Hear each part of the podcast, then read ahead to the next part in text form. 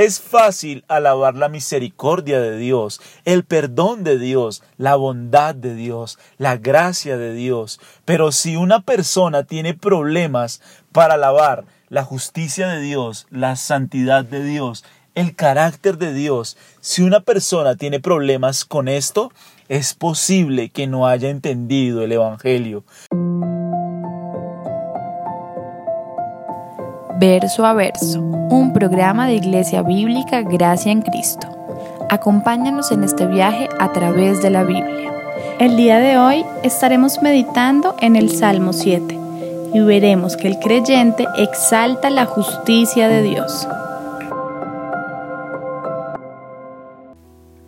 En esta mañana concluiremos nuestro estudio del Salmo capítulo 7 y es una sección que se ha titulado una alabanza por la justicia de Dios. Miremos lo que nos enseña la palabra de Dios en el Salmo 7, versículo 17. Alabaré a Jehová conforme a su justicia y cantaré al nombre de Jehová el Altísimo. Nosotros vimos que en los versículos 1 y 2 el salmo comenzó con una oración de súplica. David le dice a Dios, Dios mío, en ti he confiado. No permitas que desgarren mi alma cual león y que me destrocen sin que haya quien me libre. Así empezó el Salmo, con una oración de David al Dios Creador. Luego, de los versículos 3 al 5, él hace un juramento de su inocencia y él dice, mira Dios, en cuanto a mí, en esta situación yo he andado en integridad, en mis manos no ha habido iniquidad, yo no he dado mal pago al que estaba en paz conmigo.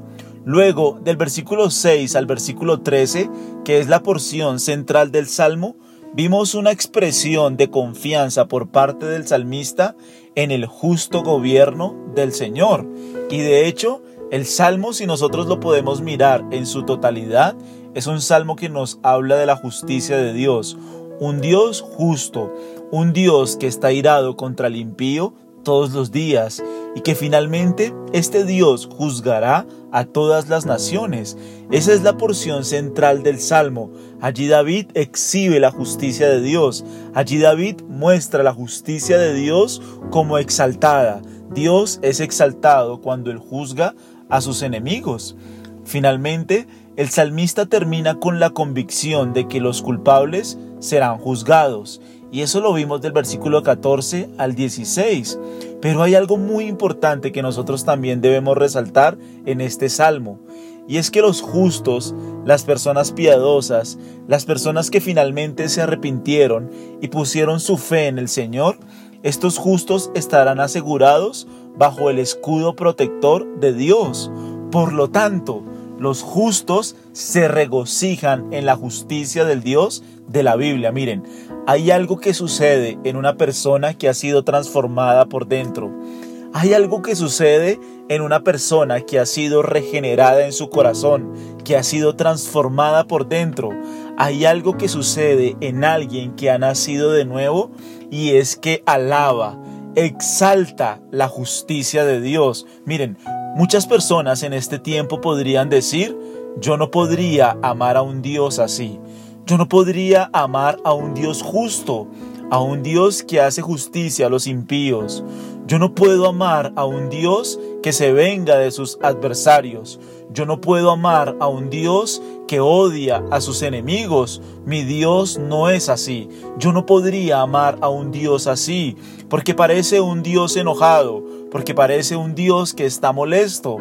Pero los creyentes genuinos, verdaderos, aquellos que han comprendido su naturaleza pecaminosa, aquellos que entienden que han pecado contra el Señor, que están desprovistos de toda justicia propia y que la única esperanza que tienen es el camino de reconciliación que Dios ha dado, estas personas que entienden el juicio de Dios, que entienden su justicia, que reconocen su pecado y que reconocen la provisión de la obra de Cristo, estas personas alaban la justicia de Dios, se alegran con un Dios que hace justicia, se gozan en esa situación. Esas son las palabras que nosotros estamos encontrando en este versículo. Alabaré a Jehová conforme a su justicia Un creyente genuino y verdadero se goza, se alegra, alaba el día en que Dios manifieste su justicia contra todos sus enemigos. David allí lo dice, yo cantaré al nombre de Jehová el Altísimo. Miren, es muy fácil alabar el amor de Dios. Todos nosotros nos gozamos en el amor de Dios, un Dios que dio a su Hijo, de tal manera amó al mundo que dio a su Hijo, para que todo aquel que en él cree no se pierda, sino que tenga vida eterna. Es fácil alabar el amor de Dios, es fácil alabar la misericordia de Dios, el perdón de Dios, la bondad de Dios, la gracia de Dios. Pero si una persona tiene problemas para alabar la justicia de Dios, la santidad de Dios, el carácter de Dios, si una persona tiene problemas con esto, es posible que no haya entendido el Evangelio, que no haya entendido la justicia de Dios, que no haya entendido la obra de Cristo en la cruz del Calvario.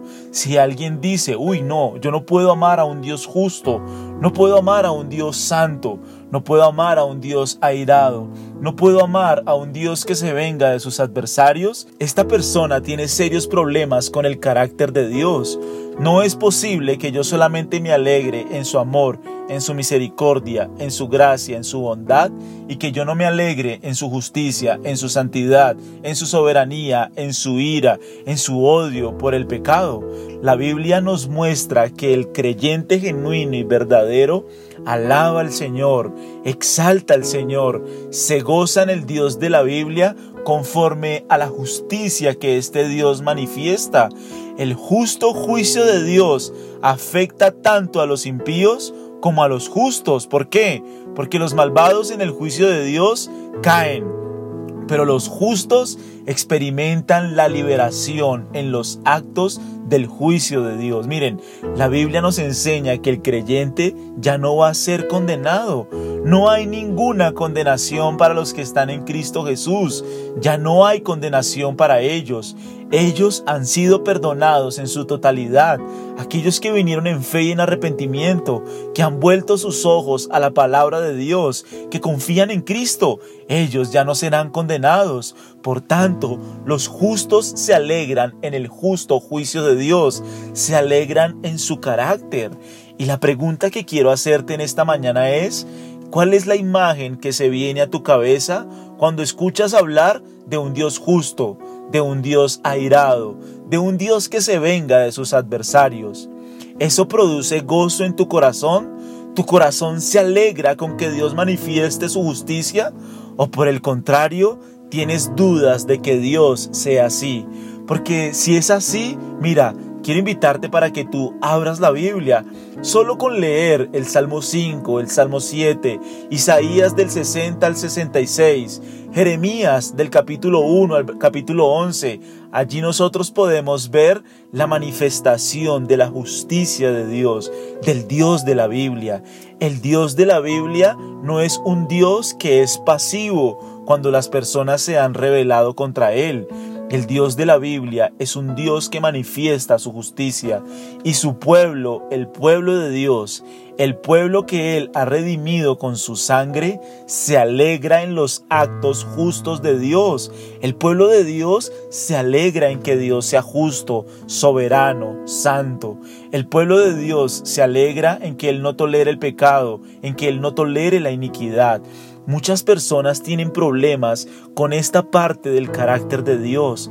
Muchos dicen, no, mi Dios no es así. No puedo concebir un Dios que juzgue a las personas. No puedo concebir un Dios que envíe personas al infierno. No puedo concebir un Dios que manifieste su ira contra todos aquellos que se han rebelado contra Él. Y si yo tengo un problema para creer que Dios es así, Tal vez yo tengo un ídolo en mi cabeza, yo tengo un Dios falso en mi cabeza. Si yo solamente puedo aceptar en mi cabeza un Dios que ama, un Dios que es misericordioso y que es perdonador, pero en mi cabeza no puedo concebir un Dios que es justo, que es santo, que se aira contra el pecado, yo tengo un ídolo fabricado en mi cabeza. Porque el Dios que nosotros vemos en la escritura se revela como justo, se revela como santo, se revela como un Dios que está irado contra el impío todos los días. Y los creyentes genuinos, verdaderos, se alegran en este. Mira, ¿qué es un salmo? Un salmo es una composición musical, eso es un salmo. Y si nosotros examinamos esta composición musical, esta canción del Salmo capítulo 7, toda esta canción se enfoca en un Dios que hace justicia, en un Dios que es justo. Él es el Dios justo de toda la tierra. Y estas eran las canciones que cantaban los creyentes de hace tres mil años. Puedes ver, ellos cantaban esto.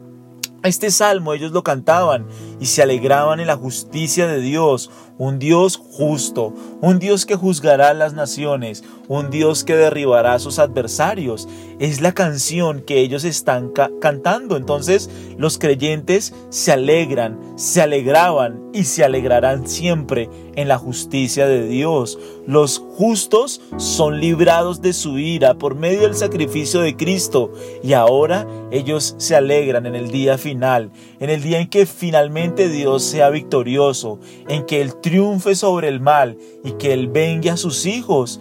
Así está la esperanza en el pueblo de Dios. Allí la esperanza se expresa en el canto de alabanza al Señor. El pueblo de Dios se alegra en este Jehová, quien es el Altísimo, como lo dice el versículo 17. Alabaré a Jehová conforme a su justicia. Cantaré al nombre de Jehová el Altísimo. Esta palabra Altísimo es una especie de epíteto de deidad y lo que nos describe esta palabra es el gobierno universal de Dios y sus súbditos cantan alabanzas a este rey, a este Jehová altísimo, que finalmente hará un día justicia. Miren, en la resurrección y ascensión de nuestro Señor Jesucristo, la iglesia ha recibido una gran seguridad de la realización de los nuevos cielos y de la nueva tierra. La iglesia espera ese día, espera el día en que el Señor se manifieste, espera el día en que el Señor venga por segunda vez. La iglesia espera el día en que Dios juzgue a sus enemigos y recompense a los justos. Miren lo que nos dice la palabra de Dios en Mateo 25. Cuando el Hijo del Hombre venga en su gloria y todos los santos ángeles con él, entonces se sentará en su trono de gloria. Está hablando de nuestro Señor Jesucristo. Y después, ¿qué dice? Mira lo que dice el versículo 32. Y serán reunidas delante de Él todas las naciones, y apartará los unos de los otros, como aparta el pastor las ovejas de los cabritos. Y Él pondrá las ovejas a su derecha y a los cabritos a su izquierda. Entonces el rey dirá a los de su derecha, venid, benditos de mi Padre, heredad el reino preparado para vosotros desde la fundación del mundo, porque tuve hambre y me diste de comer, tuve sed y me diste de beber, fui forastero y me recogisteis, estuve desnudo y me cubristeis, enfermo y me visitasteis, en la cárcel y vinisteis a mí. Entonces los justos responderán diciendo, Señor, ¿cuándo te vimos hambriento y te sustentamos, o sediento y te dimos de beber? ¿Y cuándo te vimos forastero y te recogimos, o desnudo y te cubrimos? ¿O cuándo te vimos enfermo o en la cárcel y vinimos a ti? Y respondiendo el rey les dirá, de cierto os digo que en cuanto lo hicisteis a uno de estos mis hermanos más pequeños, a mí me lo hicisteis. Aquí la recompensa es para aquellos que vivieron la vida de iglesia, que cuando la iglesia pasó persecución, cuando la iglesia estuvo desnuda en la cárcel, aquellos que perseveraron con la iglesia en permanecer firmes, que estuvieron con el Señor, ellos serán recompensados, porque no lo negaron, porque no lo rechazaron, porque siguieron firmes, porque estuvieron con Él. Ellos heredarán el reino eterno del Señor. Pero entonces también dirá a los de la izquierda, apartados de mí, malditos, al fuego eterno preparado para el diablo y sus ángeles, porque tuve hambre y no me diste de comer, tuve sed y no me diste de beber, fui forastero y no me recogisteis, estuve desnudo y no me cubristeis, enfermo y en la cárcel y no me visitasteis. Entonces también ellos le responderá diciendo, Señor, ¿Cuándo te vimos hambriento, sediento, forastero, desnudo, enfermo o en la cárcel y no te servimos? Entonces les responderá diciendo, de cierto os digo, que en cuanto no lo hiciste a uno de estos más pequeños, tampoco me lo hicisteis a mí. E irán estos al castigo eterno y los justos a la vida eterna. Aquí, ¿quiénes son los que van al castigo eterno? Los que fueron indiferentes a las necesidades de la iglesia. Cuando vieron hermanos hambrientos, cuando vieron hermanos sedientos, cuando vieron hermanos forasteros, desnudos, enfermos, cuando vieron hermanos en la cárcel y no los visitaron y no les sirvieron y no ayudaron a estos hermanos en la fe, esa es la evidencia de que alguien no ha sido regenerado, no ha sido redimido. Estos indiferentes al servicio de Dios, estos indiferentes a la iglesia de Dios, serán juzgados en el fuego eterno. Ellos irán al castigo eterno y los justos irán a la vida eterna. Y el creyente se alegra en estas cosas. La esperanza del creyente está en la recompensa eterna de Dios, el Dios que finalmente hará justicia el Dios que finalmente vindicará a los suyos, el Dios que con su gloria, su grandeza, sentado en su trono de gloria, Él juzgará al mundo con justicia. Los impíos irán al fuego eterno de la destrucción eterna. Ellos serán juzgados eternamente porque no se arrepintieron, porque no tuvieron un arrepentimiento genuino, verdadero, porque no pusieron su fe y su esperanza en el Dios de la Biblia, mientras que los justos, aquellos que pusieron su fe en Cristo, aquellos que depositaron toda su confianza en el Salvador bendito, ellos que se sometieron a la Escritura, ellos heredarán la vida eterna y el creyente se goza se alegra, el creyente espera ese día en que Dios manifieste su justicia. Es lo que nosotros estamos viendo aquí en el rey David. Alabaré a Jehová conforme a su justicia. Dios debe ser alabado porque Él es justo. Dios debe ser glorificado porque Él es justo. El pueblo de Dios se alegra en la justicia de Dios. El pueblo de Dios espera el día en que Dios manifieste su justicia. Ese es el día que los creyentes esperan, que Dios juzgue a sus adversarios. Mira que Mateo 25 describe completamente lo que es una comunidad. Cuando una persona se interesa por la comunidad del pueblo de Dios, cuando quiere cubrir las necesidades del pueblo de Dios, Dios cuando está interesado en las personas del pueblo de Dios, es una manifestación verdadera y real de que una persona se ha redimido.